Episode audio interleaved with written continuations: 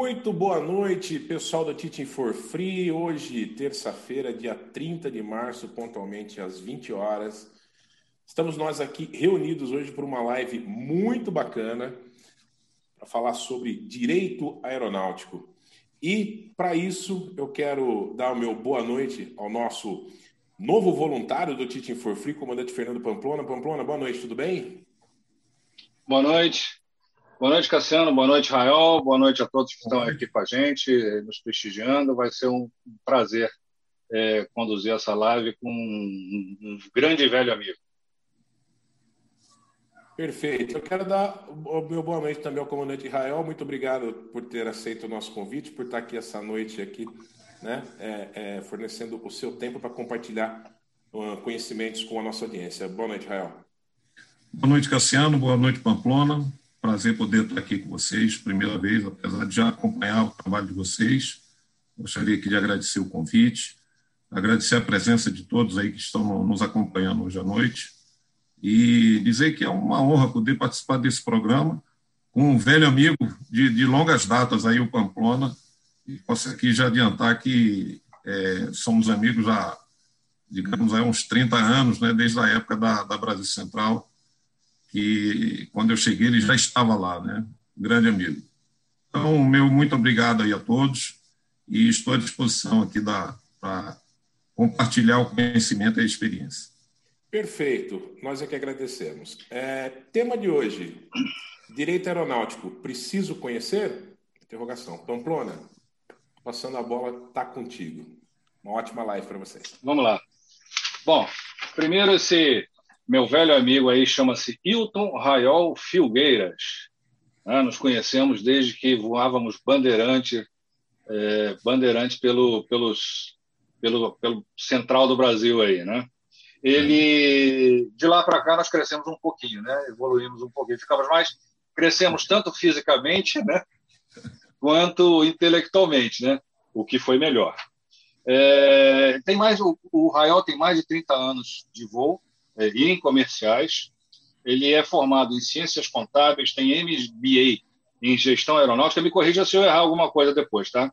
Ele tem pós-graduação em segurança de voo e aeronavegabilidade continuada pelo ITA. Tem pós em gestão de direito aeronáutico e capacitação em direito, perito judicial pelo CENIPA, curso de SGSO e autor do livro Aspectos Contemporâneos do Direito é, do direito aeronáutico e mora em Brasília e, como eu já falei, é um, é um velho amigo, né? Errei alguma coisa, Rael? Porque, ou, porque o seu, só o seu currículo já leva um tempão para ler. Ciências Aeronáuticas, o MBA de Gestão Aeroportuária, o perito judicial aeronáutico não é pelo CENIPA. O CENIPA, eu fiz um curso de introdução à, à investigação de acidentes aeronáuticos, né? E esse curso de perito foram dois cursos que eu fiz de especialização é, nessa área. Né? É, os demais aí está tá, tá completo. Perfeito. Mas depois a gente fala mais especificamente sobre ah. essa área da, da perícia judicial, que deve ser bastante interessante. Sim.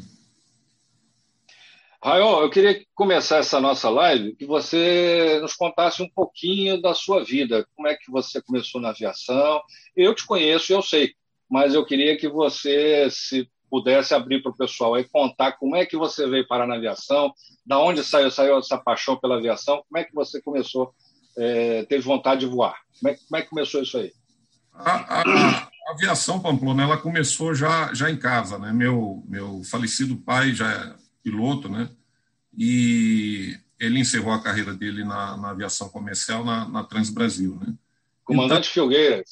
É, e o, em seguida, você sabe que é uma escola, né?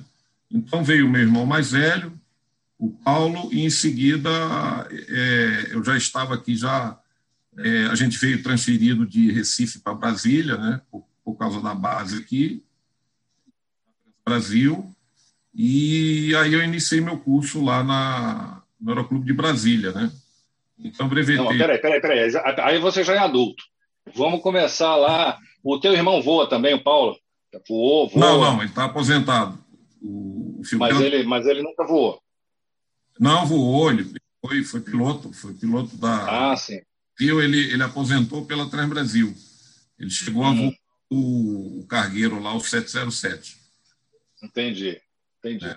Então, seu pai teve dois filhos, os dois pilotos? Não, três filhos. Três filhos. Os dois pilotos, o terceiro não. O terceiro está na área de aqui da, do GDF, aqui do governo. Né? Entendi, entendi. E aí você fez o aeroclube em Brasília? Aí fiz em Brasília, né? É, logo quando a gente transferiu em 77, em seguida, já no ano seguinte, eu já, já iniciei o curso lá, o curso teórico né? e, e a parte prática lá em Lusiânia. Eu comecei a trabalhar, na, fiz um curso de, de na área de informática, comecei a trabalhar aqui na, na no, no, CNPq, né, como técnico de, de, processamento de dados, e aí esse salário ele pagava minhas horas de voo lá no, no aeroclube, né. Então eu voava aí cerca de uma hora, uma, duas horas aí por semana para fazer meu curso, né, curso inicial. Entendi. Então, foi, uma, aí, foi um começo bem complicado. Foi, foi. Naquela época, assim, era bem, como que eu posso te falar, bem jurássico, né? Era tudo muito difícil. Então, por exemplo, eu, eu para fazer essa hora de voo, é, eu saía do trabalho meio-dia, pegava o ônibus é, de uma e meia, né? Com a Napolina? Da Napolina. E aí era uma hora de viagem, né? Chegava lá e ligava para o clube, ou quando não tinha condição do aeroclube, aí subia aquela ladeira lá de, de terra. E, enfim, chegava lá é, e voar. Aí fazia uma hora de voo e ia embora, né? Eu chegava em casa à noite já, praticamente, né? Então, é, é, tinha essa dificuldade, né? A dificuldade também nas informações naquela época, as provas, né, as provas do DAC, né, que você não tinha hoje essa, é, essa tecnologia, né, os livros eram, eram bem limitados, você não tinha pesquisa de internet, né, você não é, é, buscava informação com o que tinha, né, naquela época, com os livros que eram homologados para a prova, né. Sim. E, eu, eu posso te falar que foi, não foi nada fácil, não, né é, essa, esse início aí, mesmo até na, na sequência aí, para tirar a carteira de piloto. Então, é, a interrompeu um pouquinho o seu som, mas já voltou. Ah, eu, eu fui. Engraçado que tem uma, uma história engraçada que quando, quando eu vim fazer o cheque de piloto privado, a gente vinha com o Curisco naquela época, que era um avião, né, o, o top da, na época lá da. Novembro é Juliette Alfa? E esse aí. E aí eu vim com, com um colega, o Maurício, nunca me esqueço desse evento, a gente veio buscar o Major aqui no Serac 6, antigo Serac 6. Né? E aí, quando ele entrou é, na aeronave, ele virou para o instrutor, para o Maurício, e falou: ó, como é que, quantas horas ele tem no avião? Ah, ele já tem 12 horas, 10 horas eu tinha no avião.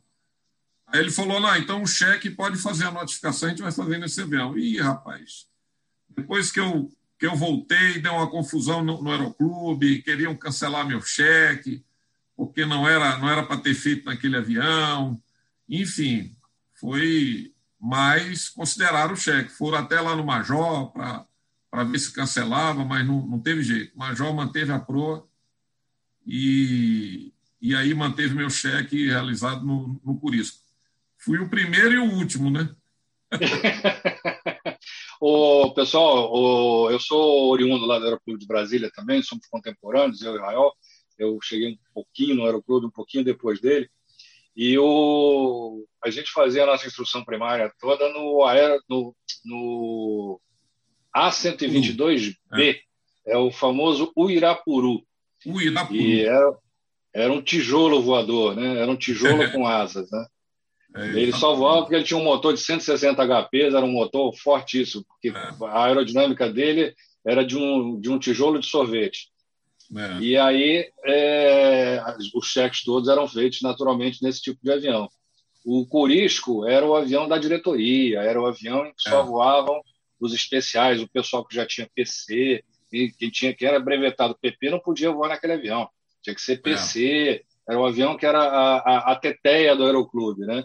E aí me vai o Raiol buscar o Major lá no Serac Meia e fazem um cheque no, no, no, no, né? no bibelô do Aeroclube. Né? É, no avião rainha da, da, do Aeroclube, né? imagino, imagino o constrangimento, o mal-estar que não deve ter gerado lá na, na diretoria, né? Mas enfim, depois, aí do Aeroclube. É, do, do Aeroclube é que... eu, eu terminei o curso de, de, de, piloto comercial. Nesse, nesse trabalho que eu, que eu, eu, eu fiz, é, eu estava como servidor, né? É, eu fiquei durante cinco anos é, custeando toda essa, essa parte aí da aviação da, da carteira de piloto comercial, né? e porque eu tinha que fazer aquelas 160 horas para poder fazer o cheque. Né? Então, praticamente, esse início aí foi todo pago com, com o trabalho, com esse meu trabalho. Né? É, fui fazendo as horas e quando eu fiz o cheque piloto comercial, eu pedi demissão lá do meu trabalho e saí a campo. Né? Então, ainda existia né, aquela aquela famosa função lá do freelancer, né, de voar no táxi aéreo, e hoje é, é, uma, é uma condição que não cabe mais, a gente sabe disso, por, por questões até jurídicas, né, de, a gente sabe o perigo que isso, é, isso tem, está até na nova, na, na nova lei da aeronáutica, né, a questão de você estar um vínculo empregatício. Né? Então, a gente naquela época não existia, não tinha essa, esse acompanhamento, né? essa fiscalização, digamos assim. Né? É, a gente ficava lá à disposição das táxis aéreas, né? Aí quando tinha sair um voo, a gente isso, fazia de aí, tudo lá, né? Carregava é, avião. Tá precisando, tá precisando de um copiloto, aí coloca o raiol, entendeu? Aí lá, a única coisa que a gente ganhava, né, era o registro das horas de voo na caderneta, né? Então, aí eu passei, fiz as horas, aí passei para a, a, outra categoria, que era o multimotor com a, o voo por instrumento. Né? E qual era a dificuldade nisso? Era de você ter o equipamento, porque no Aeroclube não, não tinha nenhum equipamento que era homologado para poder fazer esse cheque. Né? Então, você tinha que pedir para um amigo. Tinha, geralmente, a gente ia, recorria né, aos, aos amigos aí que tinham avião, né? os aviões particulares né, ou pegava um cheque, digamos aí, no, no, no táxi aéreo, né, com autorização do, do proprietário, né, para poder é, a, é, ir no cheque, né, fazer o cheque. Uhum. Então, eu consegui fazer, é, me lembro perfeitamente, no Curisco Turbo, é, num voo de Brasília para Uberlândia, num domingo aí de manhã, entendeu? Era até um major também é, conseguimos autorização e você tinha que apresentar essa autorização lá para o checador, né? Para ele poder fazer o cheque. Então, era, era, um, era um, um exame, o exame em si né, era tranquilo, mas a, as exigências eram rigorosas. Né? Correto. Estão falando aqui no chat que o November Juliette Alpha ainda está lá em Brasília, ainda está voando lá, viu? Está lá, né? Ah, que bom. Já está por lá. É. Que bom. Hora dessa, e hora aí, dessa hum.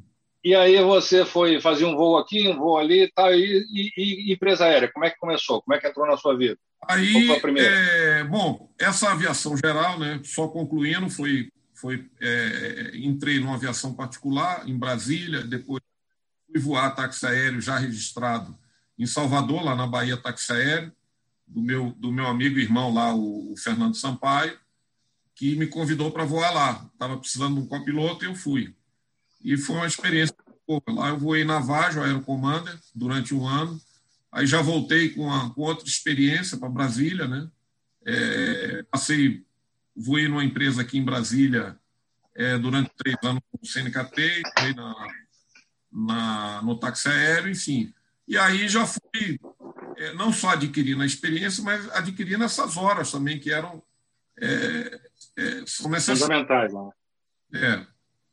E quando eu estava no táxi aéreo, foi quando a, a Brasil Central, né, aqui em Brasília, aonde eu soube que estava precisando, ia ter uma turma, precisando de copiloto, e eu preenchi uma proposta. Naquela época não tinha nada na internet, não tinha link, não tinha nada. Né? Então, não, você... não existia internet.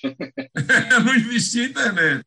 Então, é como eu te falei, é, é, te falei é tudo, era tudo bem jurássico mesmo. Né? Então, é, eu preenchi a proposta e nessa turma eu fui selecionado. Né?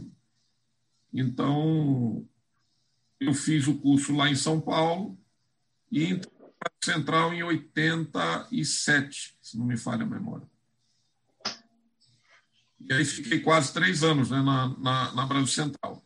Quando a nossa turma chegou para para entrar em instrução para comandante, é, eu havia recebido naquela época né, um telegrama da, da Transbrasil para começar a turma é, já no início do, de abril de, de 1990.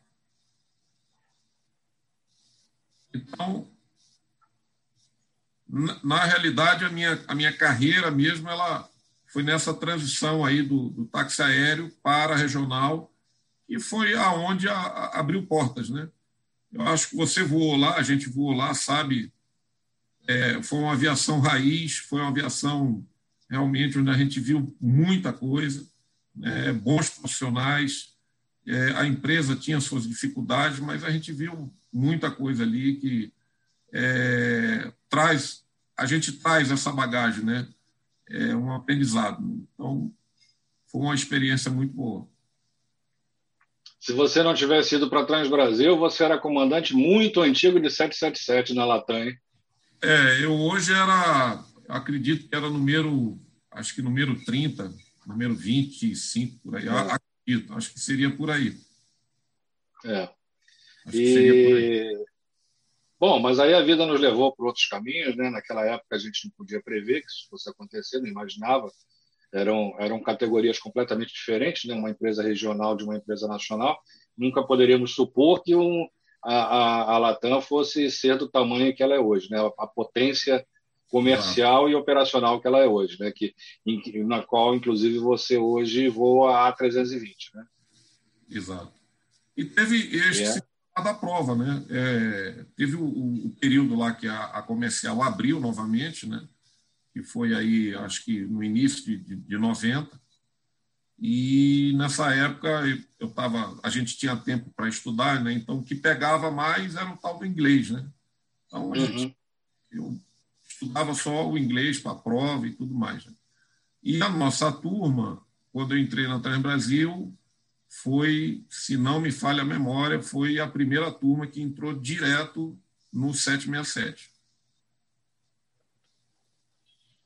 Grande máquina. É. E dos 10 anos que eu fiquei lá, oito anos eu fiquei no 67. E aí, quando a Transbrasil infelizmente fechou, você teve uma passagem pela BRA, não é isso? Isso. Aí quando fechou, eu fiquei acho que uns oito a nove empregado. A BRA estava adquirindo a segunda aeronave, uma delas estava com wet leasing, né? Estava arrendado lá para a Aeroatlântico, lá é, na Europa. Ela ficou no, no, em Portugal. E alguns colegas da Transbrasil já estavam lá e ficaram lá um período aí de oito meses voando lá. E aí ela precisou de ter o segundo e o terceiro avião aqui. Foi nessa nessa chegada desse avião, dessa aeronave, que eu, eu fui admitido. Entendi. E aí, Rael, como é que nasceu o escritor? Porque com o sobrenome desse era natural que nascesse um cantor, né?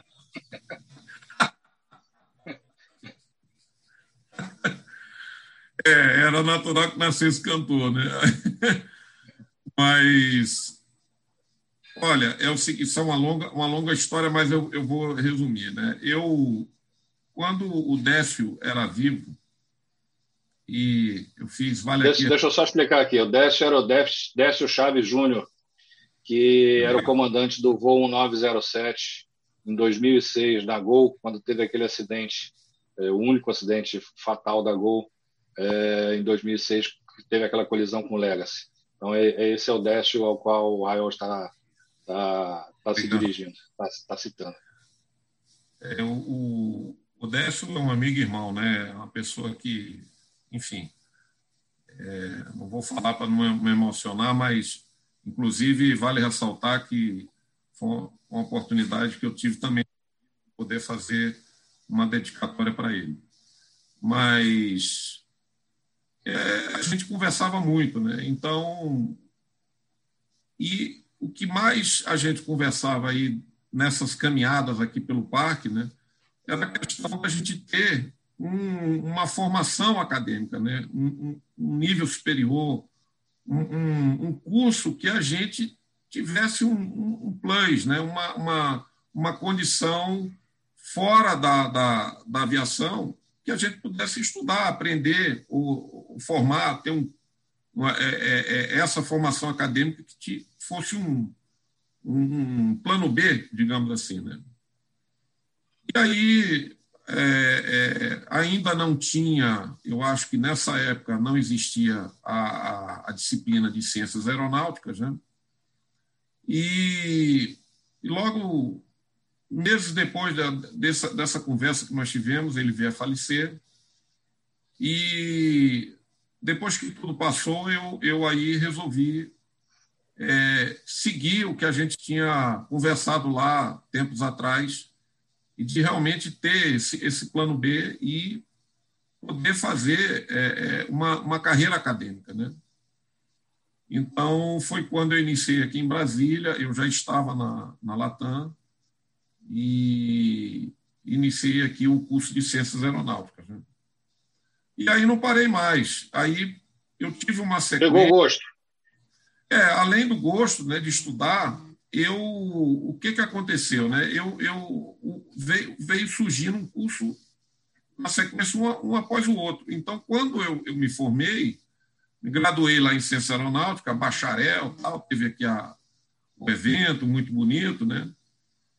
E aí teve abriu uma vaga para fazer esse MBA de gestão aeroportuária na mesma você fez, você fez a Ciências Aeronáuticas aí em Brasília?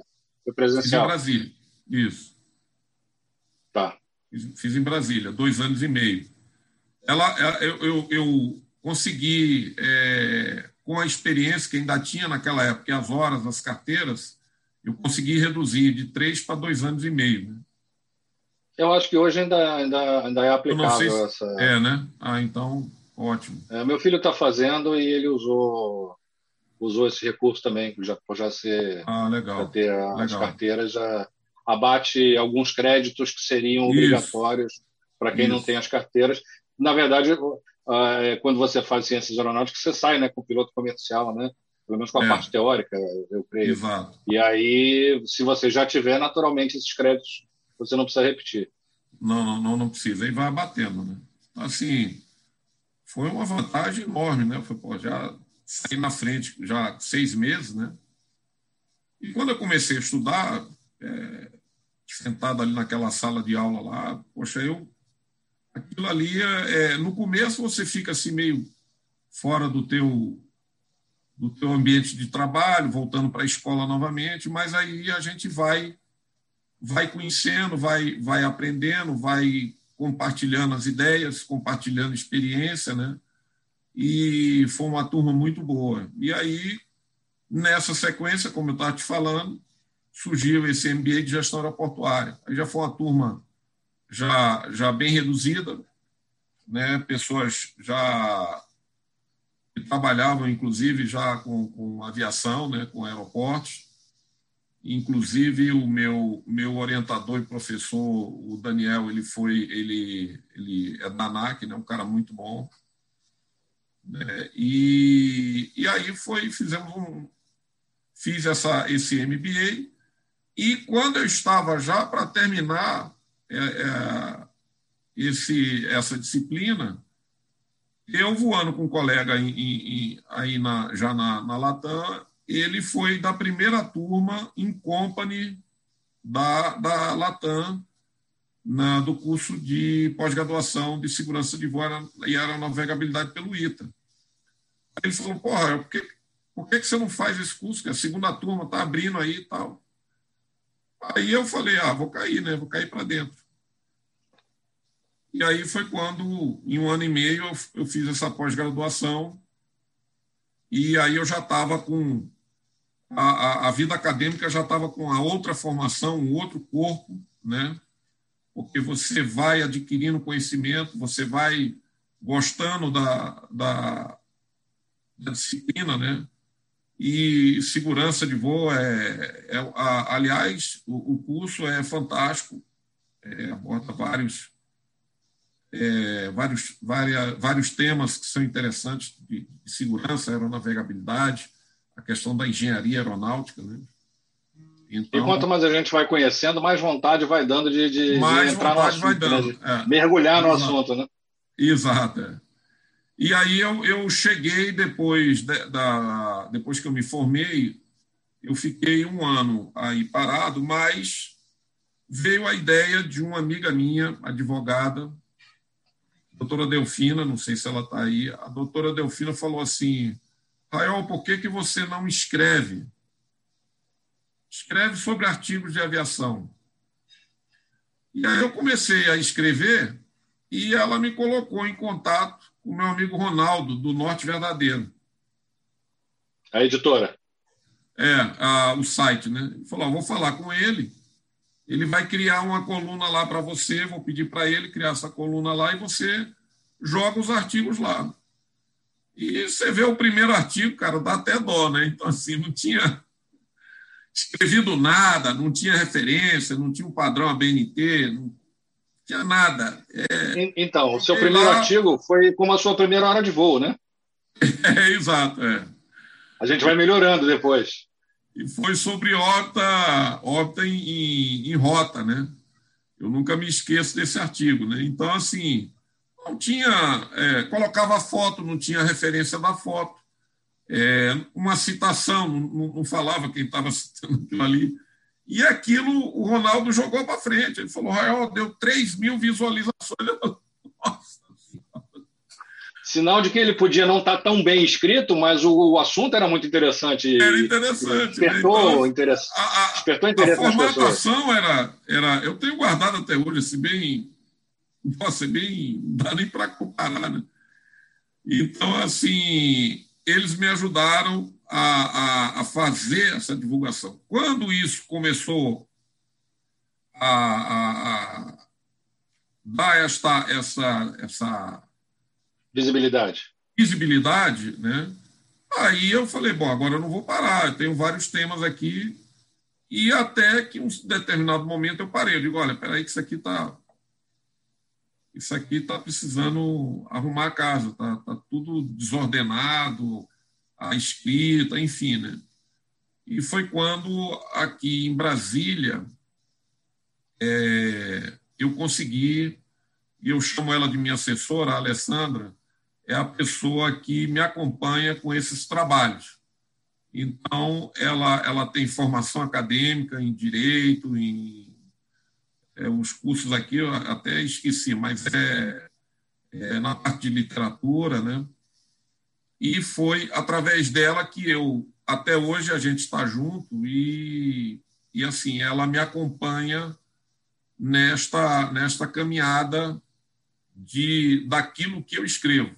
Então, nessa caminhada literária. Isso. Nada do que eu escrevo hoje é, não fica sem passar por ela, entendeu? Então, assim, terminou, vai para ela, ela tem um, o prazo dela lá para me entregar, então tem toda a revisão literária, formatação, entendeu? Porque fica mais... Ela faz a revisão e a formatação. E a formatação. Entendi. Porque aí eu não perco é, é, é, tempo com isso aí. Por exemplo, agora eu estou escrevendo para o um novo site. É, depois eu vou entrar na falar aí do site, né? Mas eu, eu, eu tenho um site e ele hoje está fora do ar porque a gente colocou em manutenção em função de trazer uma nova, um, uma nova roupagem para esse site. Né? Uhum. Então, com, com cinco artigos aí escritos, um deles está indo agora para a revista brasileira aí de, de aviação civil e ciências aeronáuticas, que foi um artigo científico sobre cinzas vulcânicas e a responsabilidade civil do transporte aéreo. Né?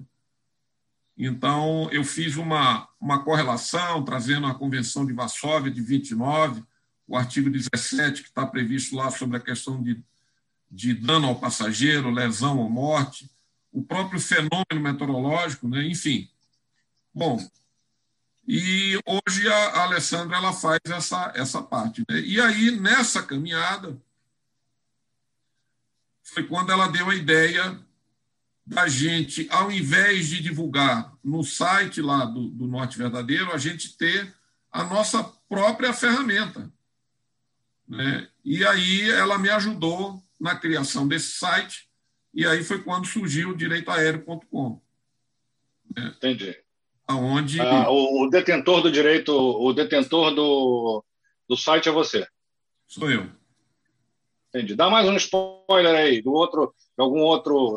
Você, tá, falou que está com cinco artigos já, já escritos. O outro artigo é um assunto bem interessante que fala da, da condição de saúde do passageiro. É um, é um tema que, que já é conhecido, mas acho que pouco comentado, digamos assim. Né? Chama trombose venal profunda, a TVP, mais conhecida como síndrome da classe econômica, que podemos considerar que também é a síndrome da primeira classe. Né? Por que da primeira classe? Porque também quem está sentado ah, lá. sim, porque afeta todo mundo. Do, do, do trombo, né? dos coágulos uhum. que surgem com voos de longa duração. Né? Então, é, ela, ela, ela, ela, é chamada de síndrome da da classe econômica, porque o espaço para se movimentar na Exato. classe econômica é muito menor. Né? Exato, na, na, é. na, primeira classe, se você não se movimentar, também vai ter trombo. Também mas vai, vai, a, é. a, oportunidade de se movimentar é bem melhor, bem maior. Né? É bem melhor. É. E pouca gente sabe, mas isso afeta aos pilotos também. Há, há, um índice muito grande de, de colegas com problemas de trombose, de varizes, de hemorroida, em função do tempo que a gente passa sentado lá, pressurização, é, gravidade, enfim, uma série de fatores que levam a, a, a todo esse contexto é, de, de perda de saúde vascular. Exato.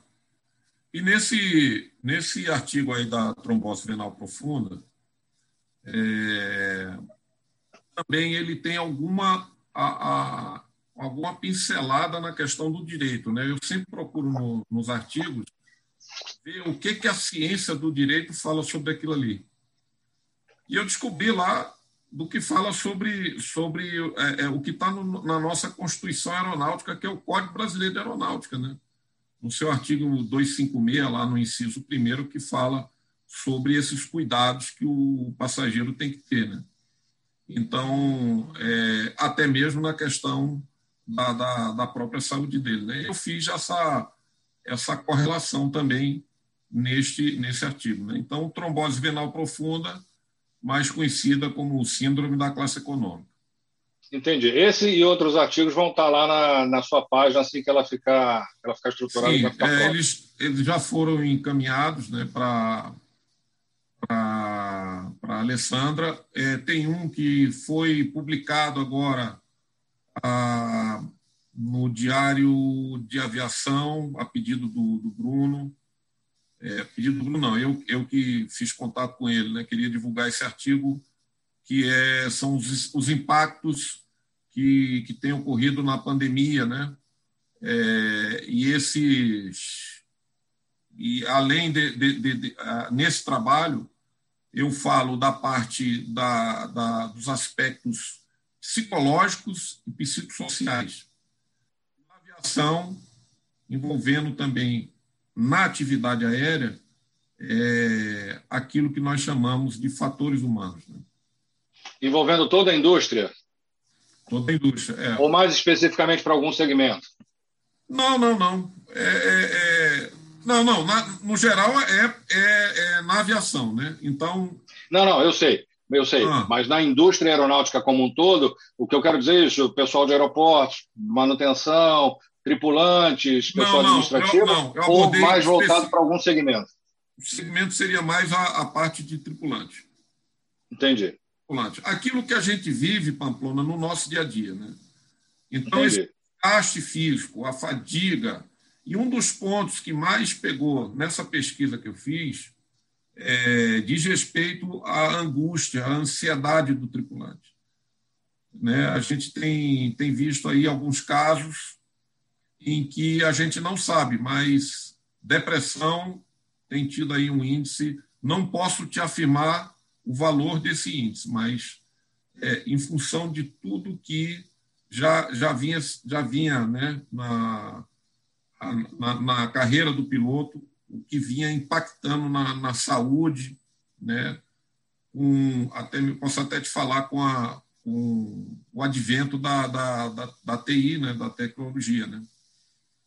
Isso afastou muita gente. Né? Você sabe que a aviação antigamente você tinha um convívio melhor, você conversava mais, você sorria mais, você saía do quarto, você podia é, é, ver o mundo, como, é, né? E você tinha mais tempo nos pernoites para você poder participar né, dessa, desse convívio com a tripulação. É diferente hoje que você tem no máximo 12 horas de descanso. Então, hoje, o foco é o descanso, mais é, aquilo que se chama que o, que o, o, o piloto tem que ser produtivo. Né? Acho que ele tem que ser produtivo, mas acho que a saúde é, vem em primeiro lugar. Né? Então, isso, isso veio sorrateiramente impactando a vida, a saúde do tripulante, né? diga-se de passagem, né? né, né? Nessa, nesses fatores. Né? Fadiga, fator de estresse, né? E graças a Deus que a gente tem aí a, a, a nova lei do aeronauta, 13475, 2017, né? E, e, eu comento no meu livro, né, que traz é, pontos sobre essa, esse regime de trabalho, né? como que é o nosso trabalho, a, a, a, própria convenção coletiva do tripulante, né, que ampara o tripulante com seus dispositivos legais, né, onde, onde no Congresso né, a, do sindicato e dos tripulantes, a gente pôde mudar um, um pouco essa regra, né? um pouco, não, acho que mudou bastante, principalmente na questão do descanso. Né? O próprio RBAC 117, que veio tratar sobre a fadiga, com um trabalho, excelente trabalho do, do, do Paulo Licati. Então, isso veio agregar e fortalecer e proteger e amparar mais o tripulante né, nessas questões. Né? É, é, a gente precisa precisa entender que o tripulante ele está dentro do contexto da sociedade como qualquer outro profissional, né? E também está sendo naturalmente afetado e não é só no campo econômico é, por essa por essa situação de, de pandemia que a gente está enfrentando. É, a gente tenho muitos colegas que pautavam a sua vida em cima de um único pilar, que esse pilar é a aviação. Então, eventualmente, os amigos eram da aviação, Eu costumo dizer, para ser um pouquinho mais, mais amplo, que a vida é pautada num pilar, em três pilares, né, num tripé, que são aviação, família e amigos. Porque, eventualmente, se você é, tem que se separar da sua família, há uma separação, divórcio, alguma coisa, os outros dois pilares, a, os amigos e, e o emprego, vão te sustentar para que você continue caminhando. Se você uhum. tiver perdeu por uma situação qualquer, perder o emprego, os amigos e a família te permitirão continuar caminhando. E, e se você eventualmente perde os amigos porque fez uma mudança de cidade, de país, de o trabalho e, e, a família vão fazer com que você tenha perna, duas pernas para caminhar. Agora, quando você coloca tudo isso num pilar só, você é casado com alguém que trabalha na mesma empresa, então, a sua família, a, os seus amigos são só daquela empresa. Tá? Quando isso desmorona, o seu, a sua vida desmorona, o seu mundo desmorona. E aí é, fica muito difícil de você manter um controle emocional, de você manter um controle é, sobre o seu bem-estar, se você não tem mais nenhum desses fatores é, para te sustentar, para te segurar naquele momento. E isso é bastante complicado. E nós estamos vivendo um momento desse, em que alguns colegas, infelizmente, colocaram, investiram todas as suas fichas é, dentro do seu ambiente de trabalho. E ali estão seus amigos, que ele deixou de ver porque não está voando, não está trabalhando, não está pernoitando, o trabalho não está mais provocando um rendimento financeiro no nível que ele tinha anteriormente, né? e com isso vem os problemas familiares. Então, é, um, é, um, é uma cachoeira de problemas que, que vem nos ombros de, de, das pessoas em que muitos não estavam preparados para lidar. Né? E acho que é nesse sentido que você é, pautou o teu trabalho. É mais ou menos isso? Sim, mais ou menos isso.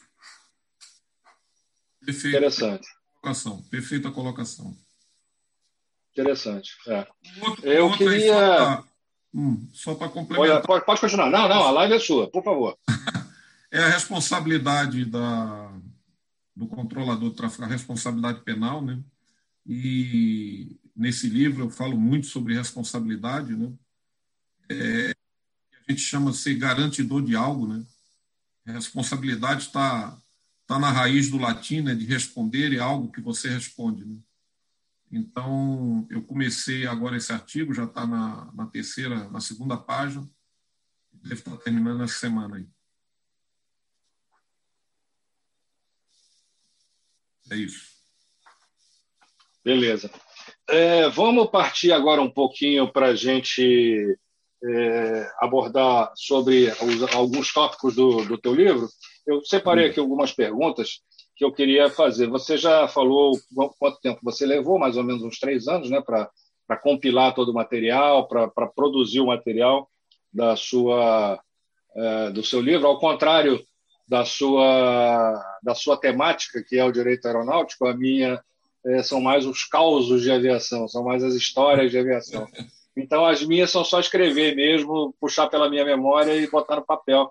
São, é, é leva menos tempo, porque na medida em que a memória ainda está funcionando, ainda, ainda não está falhando, graças a Deus, e aí eu, é só eu mesmo ter o tempo para botar no papel. Eu queria te perguntar o seguinte: é, qual a importância, como é que você vê a importância do teu trabalho para o profissional hoje de aviação? O, o, o que que você ressalta como, como, como importante no, dentro do teu livro, dentro do que você colocou para o crescimento do, do profissional de aviação? Pamplona, essa pergunta é muito interessante. Vende teu livro para nós. Ah, isso foi um dos pontos que eu mais, mais assim, me debrucei ao longo desses três anos. Né? Era falar das, das nossas atribuições, falar daquilo que a gente faz, dessa relação que o piloto, é, de, dessas atribuições que o piloto tem, né? e aí relacionado ao direito aeronáutico. Né? Então, um dos elementos do direito aeronáutico ele está baseado em um, da, em um dos pontos, em um dos aspectos dos elementos, né? seria a responsabilidade. Né? Então, por isso que eu, eu me dediquei muito a essa questão. Né? Então, eu falei de responsabilidade penal, né? falei, na realidade, a tríplice responsabilidade, né? a penal, a civil e a administrativa. Né? Dentro desses conceitos, né? onde que o, o comandante, onde que o piloto se encaixa nessas três responsabilidades. Né? Então, é, é, é foi nesse caminho que possa assim dizer que despertou é, vários vários temas para poder é, desenvolver esse trabalho. Né? Entendi. É, então quer dizer que para o profissional hoje de aviação civil é, é importante ter esse conhecimento, é importante ter esse esse é, esse contato com esse com o direito aeronáutico, né? Hoje a nossa atividade, infelizmente, como todas as outras, ela é muito fiscalizada e eu não digo somente pelas autoridades, né? Mas também pelo pelo público usuário, né? Na medida em que cada um tem um celular e esse celular tem a capacidade de gravar, de, de, de filmar, então, o nosso trabalho fica sendo fiscalizado, assim como o, o, o, do médico, assim como o do policial, assim como o de outras atividades em que você interage com pessoas que estão te prestando serviço, não é isso?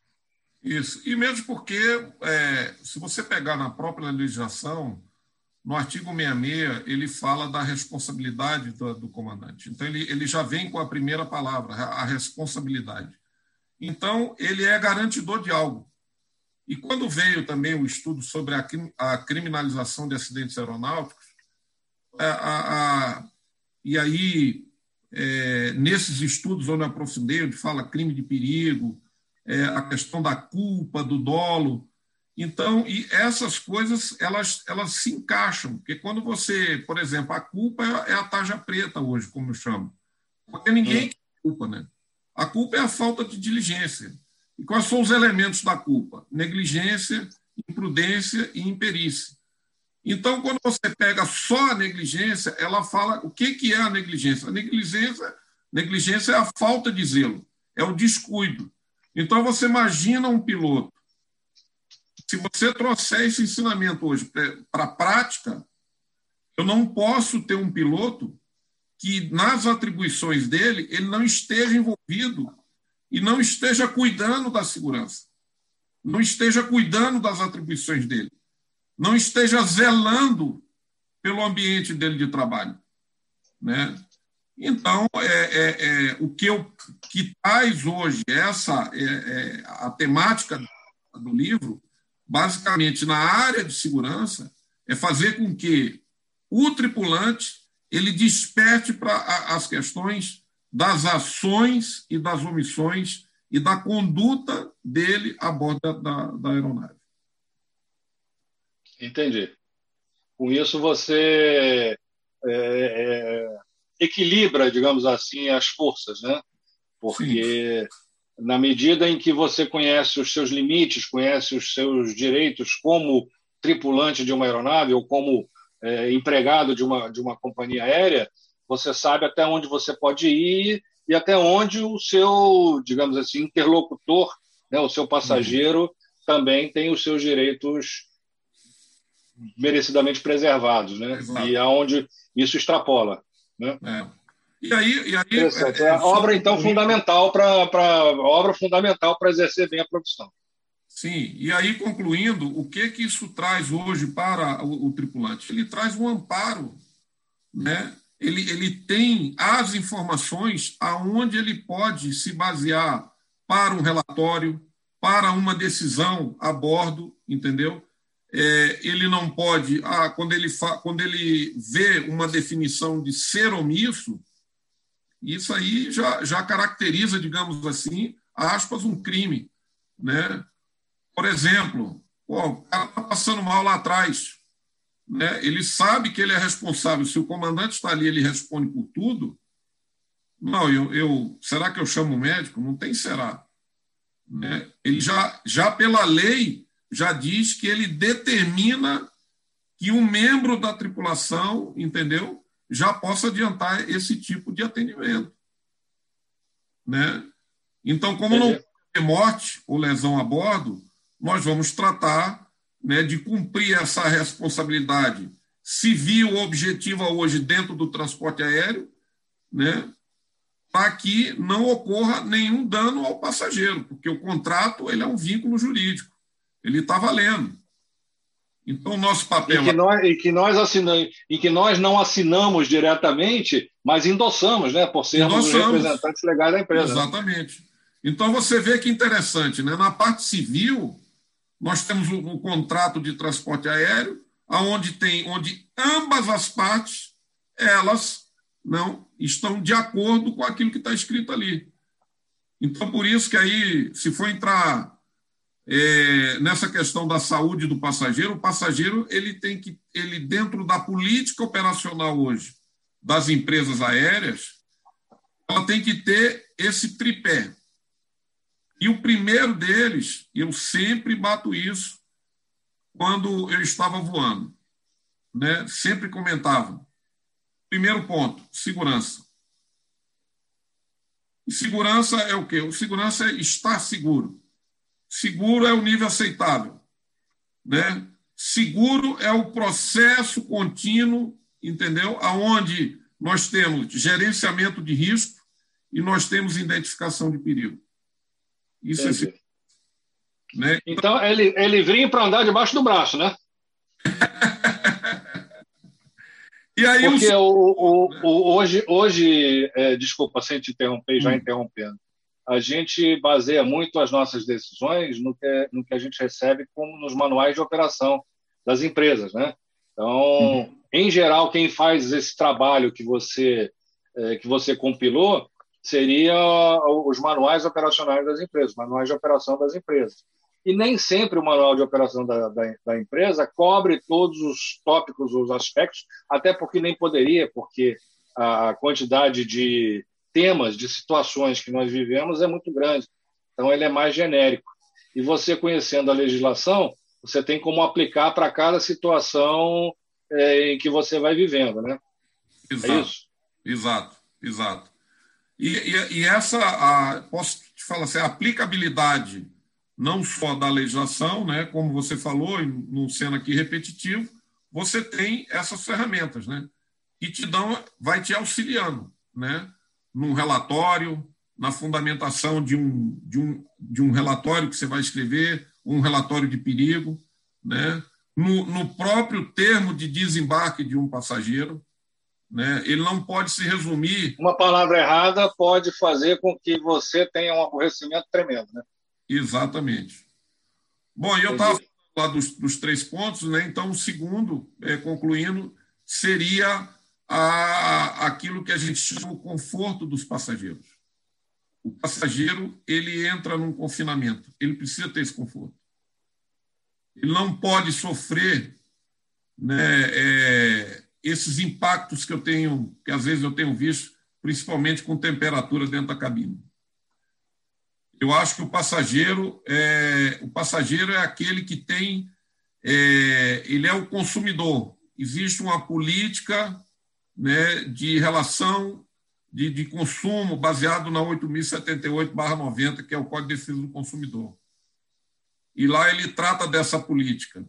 Né? Então, quando o passageiro entra, ele paga por aquele produto. Ele adquire um produto e aquele produto tem que devolver a ele aquilo que. É, a expectativa que ele criou. A expectativa que ele criou. Entendeu? Então, é, o segundo ponto seria o conforto. Né? E, o, por último, a eficiência. Né? A eficiência do trabalho, a eficiência da empresa, né? tudo aquilo que está envolvido dentro desse sistema né, para que esse atendimento, o voo em si, ele seja não só seguro, mas eficiente dentro de todo esse cenário. Do ponto de vista do consumidor, né? Do ponto de vista do consumidor. O que é que o, porque, o, que que o consumidor espera nesse contrato? É que ele seja levado de A para B com segurança. Ponto final. E no horário que ele comprou. E no horário que ele comprou. Aí entra... Chegando com a sua bagagem. Exatamente.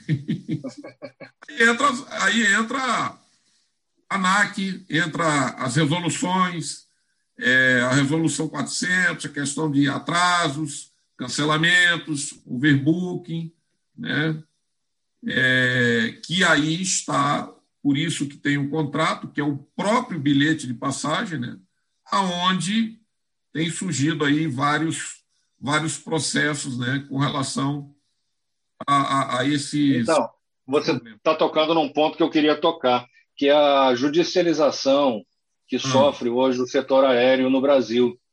É, tem estatísticas aí de, de, de uma grande empresa mundial, uma empresa americana, em que 94% dos processos que ela sofre no mundo inteiro estão localizados aqui no Brasil, porque a nossa legislação ela atua de uma forma que muitas vezes isso se reflete no, no custo da empresa, porque naturalmente não vai sair do lucro, vai sair de alguma forma uhum. no, no, do próprio consumidor, não é?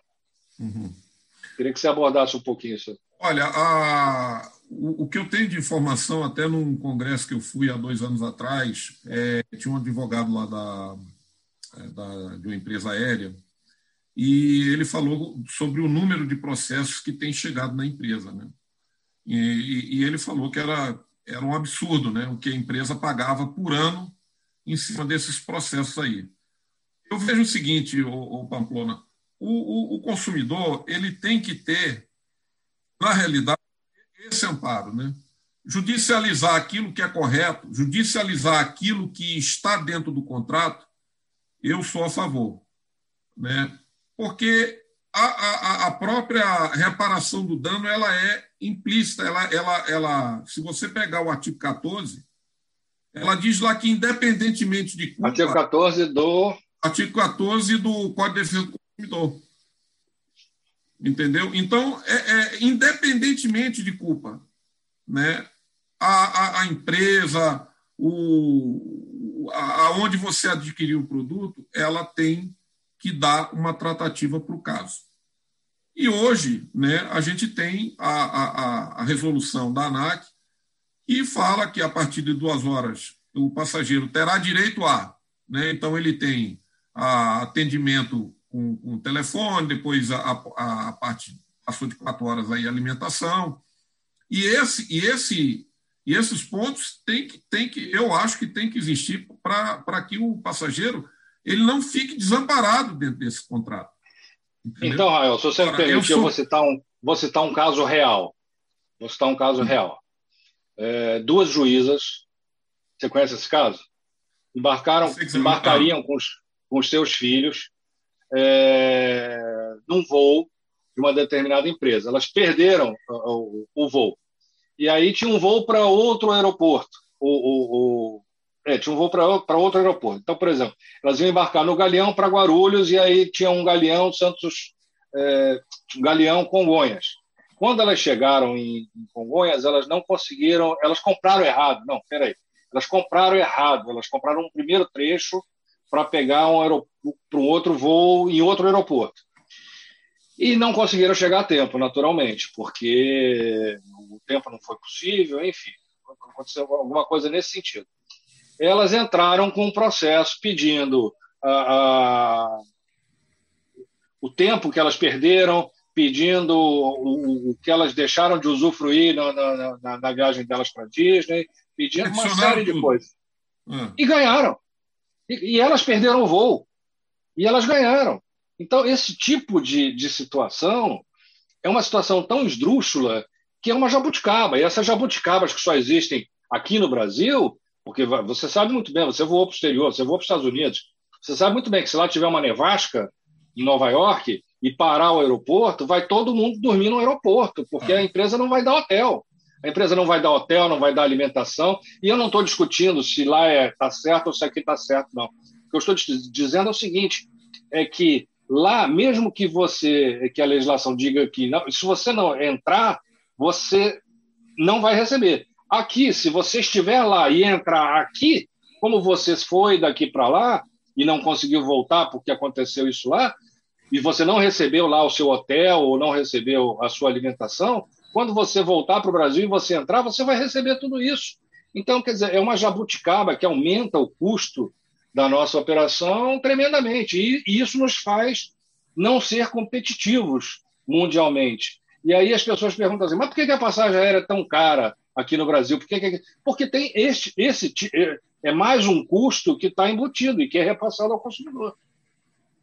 É, eu, eu, eu, eu, concordo com vocês, é um, é um tema bem interessante. É, eu acho que eu sempre bato na questão do contrato e preciso ver aquilo que o, o passageiro adquiriu. Né? Os direitos, eles estão previstos, se você pegar a portaria GC5 676 de 2000, ela tem os direitos e deveres lá do passageiro, no artigo 61, e ela pode, e ela aborda sobre isso aí. Como também tem resolução da ANAC que aborda sobre isso aí.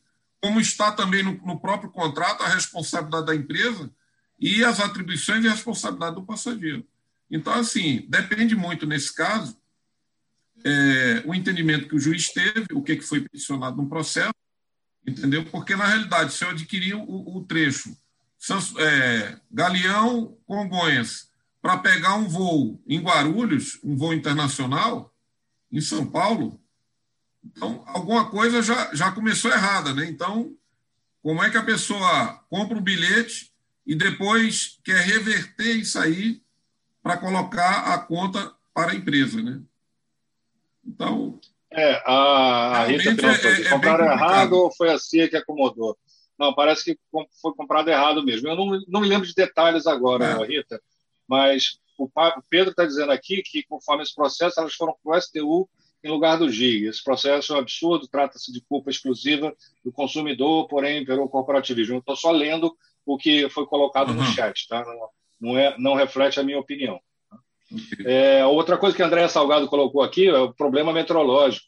Então, é, o problema meteorológico não é uma quebra de contrato, é uma inviabilização do serviço em função de fatores alheios. Ah, mas mais profundamente você pode dizer assim, mas isso é risco do negócio, isso é risco do business. Você, quando montou o seu business, sabia que isso podia acontecer. Sim, mas você monta o seu business contando em que, estatisticamente, você vai poder cumprir. Eventualmente, vai acontecer. E se acontecer, faz parte também do risco do passageiro quando ele compra a passagem. Ele sabe que isso pode acontecer. Então, é, se você marca um compromisso para minutos, horas depois da sua chegada de voo e, e, e o seu voo atrasa, você vai perder o seu compromisso.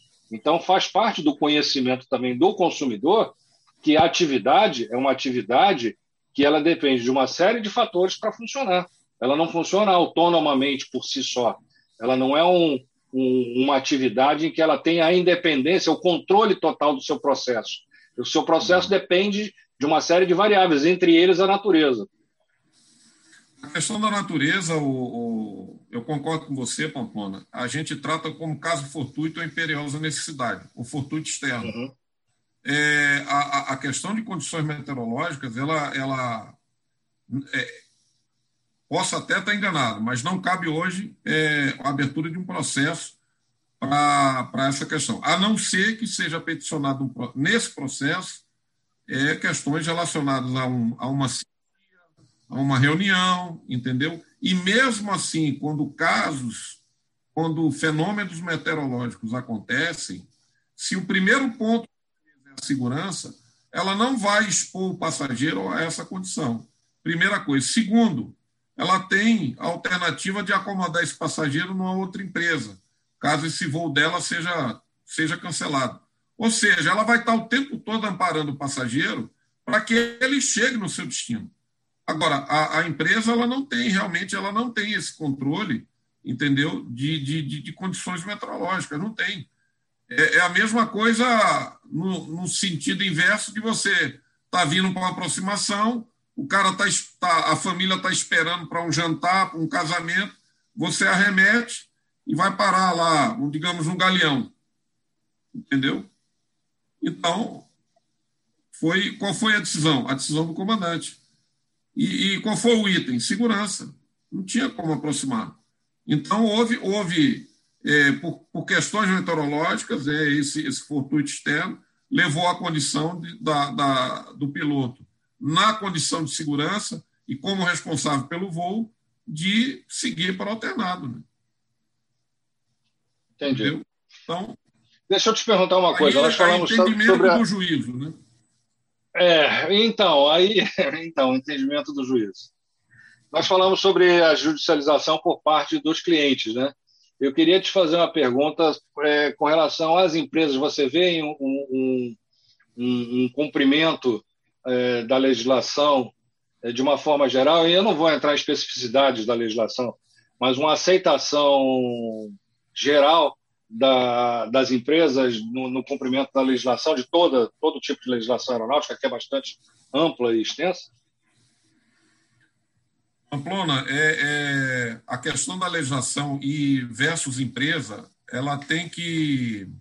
Como é que eu posso te falar, cara? A, a, as relações jurídicas elas estão previstas estabelecidas através do direito aeronáutico, elas estão estabelecidas nessa Constituição Aeronáutica, que é o Código Brasileiro de Aeronáutica. Então, qual é o conteúdo dele? Nós temos lá, nós temos a questão da responsabilidade do comandante, nós temos empresa, nós temos infraestrutura aeroportuária, né? E todo esse compromisso da, das empresas, elas têm hoje que trabalhar junto com essa legislação.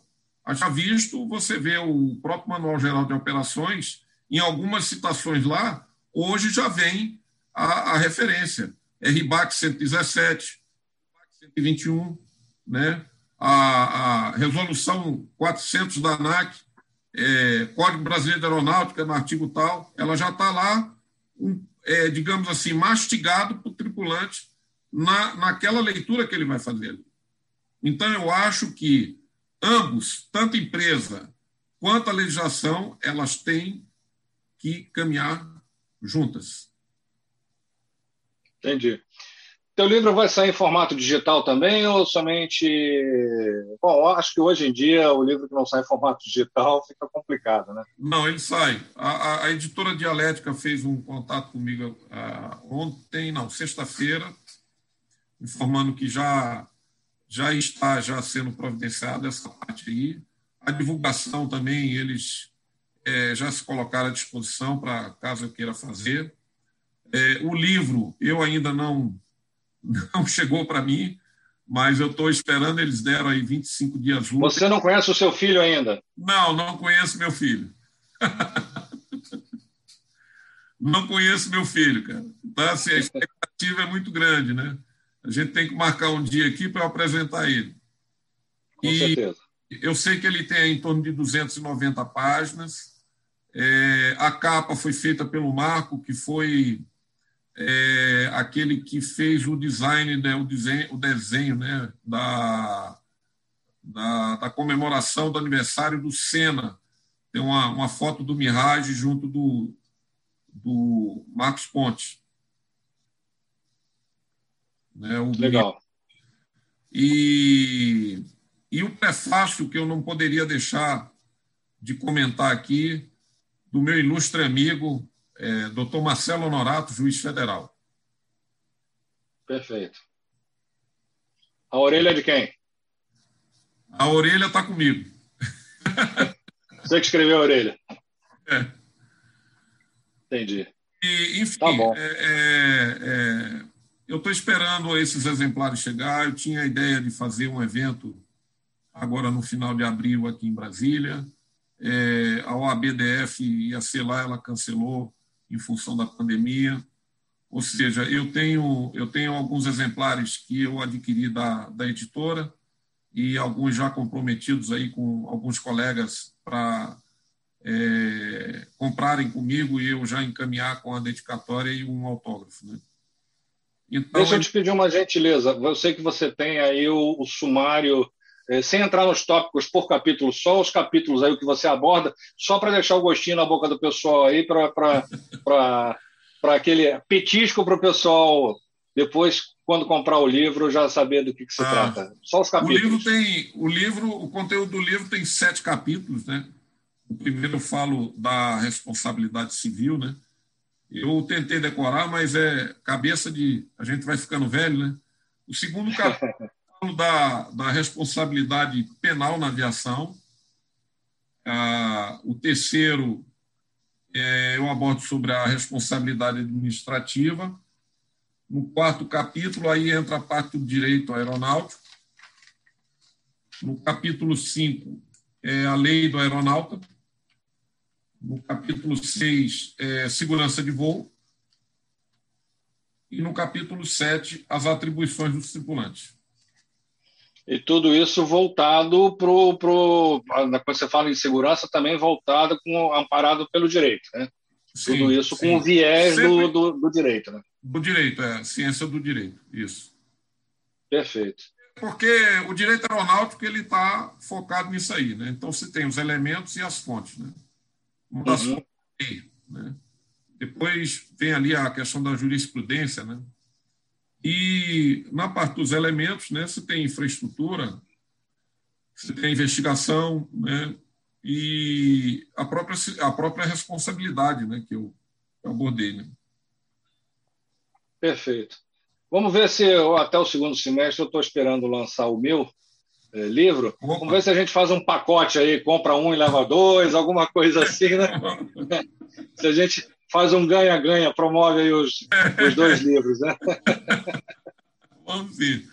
Vamos Rael, E esse você vai autografar para mim, né? Com certeza, mas com certeza, com certeza. Com o maior prazer. Assim como, ah. eu, como eu espero também ter um seu aqui autografado para botar aqui na, na minha estante. Deixa eu te perguntar uma coisa. Deixa eu te dizer uma coisa. É, eu estava vendo aqui no chat, a gente tem uma discussão aqui bastante interessante sobre, é, sobre vários assuntos, mas aí a gente teria que é, fazer essa live até meia-noite aqui e, e, e, e para explicar aqui os, o, o, o que, que o pessoal está falando aqui, então, são assuntos tópicos mais específicos. Eu queria deixar aqui o espaço para você, para você falar o que você quiser, para você se manifestar, para você é, se colocar, para você é, agradecer, enfim, para você, o que você quiser falar com o pessoal aí, fique à vontade. Bom, Pamplona, primeiro a, agradecer é, a Deus por ter concedido aí esse, é, durante toda esse, esse, essa caminhada, né, é, esse auxílio, essa orientação. Né? Eu acho que é, sem Deus a gente não, não caminha. Né? E, e só ele mesmo sabe é, os steps né, que, que foram ultrapassados, foram superados. Né? E no meio disso tudo foi quando eu perdi meu pai e foi emprego, então, em cima uma, série de, de, de, problemas. Mas, em primeiro lugar, agradecer a Deus, agradecer aos amigos, né, é, que têm recebido, assim, com, com muito carinho, vocês aí é, com o trabalho que vocês vêm fazendo e, e poder me receber aqui hoje, né, ceder esse espaço para poder divulgar esse trabalho. Né. O, o meu livro, ele, é como eu te falei, ele teve aí entre três a quatro anos, acelerou mais esse processo da, do trabalho logo o ano passado, quando entrei de licença não remunerada, ele já, já tinha esse projeto, já estava em andamento, e aí eu pude é, poder pude concluir, né, é, até o final do ano passado. E aí veio a parte mais complicada, né, que é diagramação, catalogação, é, a capa, é, miolo, é, tipo de papel, a letra, enfim, tudo que faz parte aí é, são os componentes aí para que o livro seja concluído. Né? E agradecer a todos os colegas que estão hoje aqui é, participando dessa live. Né? Isso é um espaço muito importante para a gente poder divulgar esse trabalho.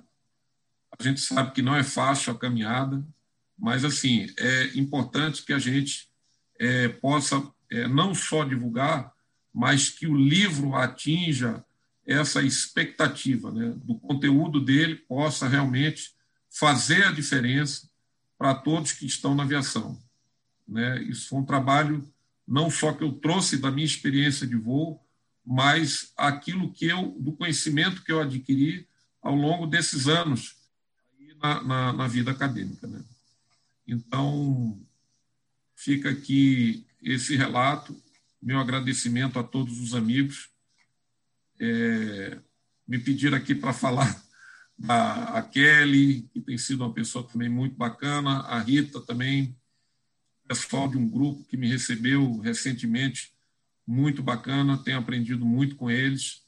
E a todos, todos, agradecer a minha família, esse carinho aí a, a, que aguentou né, durante todo esse tempo, que não é fácil essa caminhada. Né? Então, são essas as minhas palavras. Daqui para frente eu vou chorar. Então...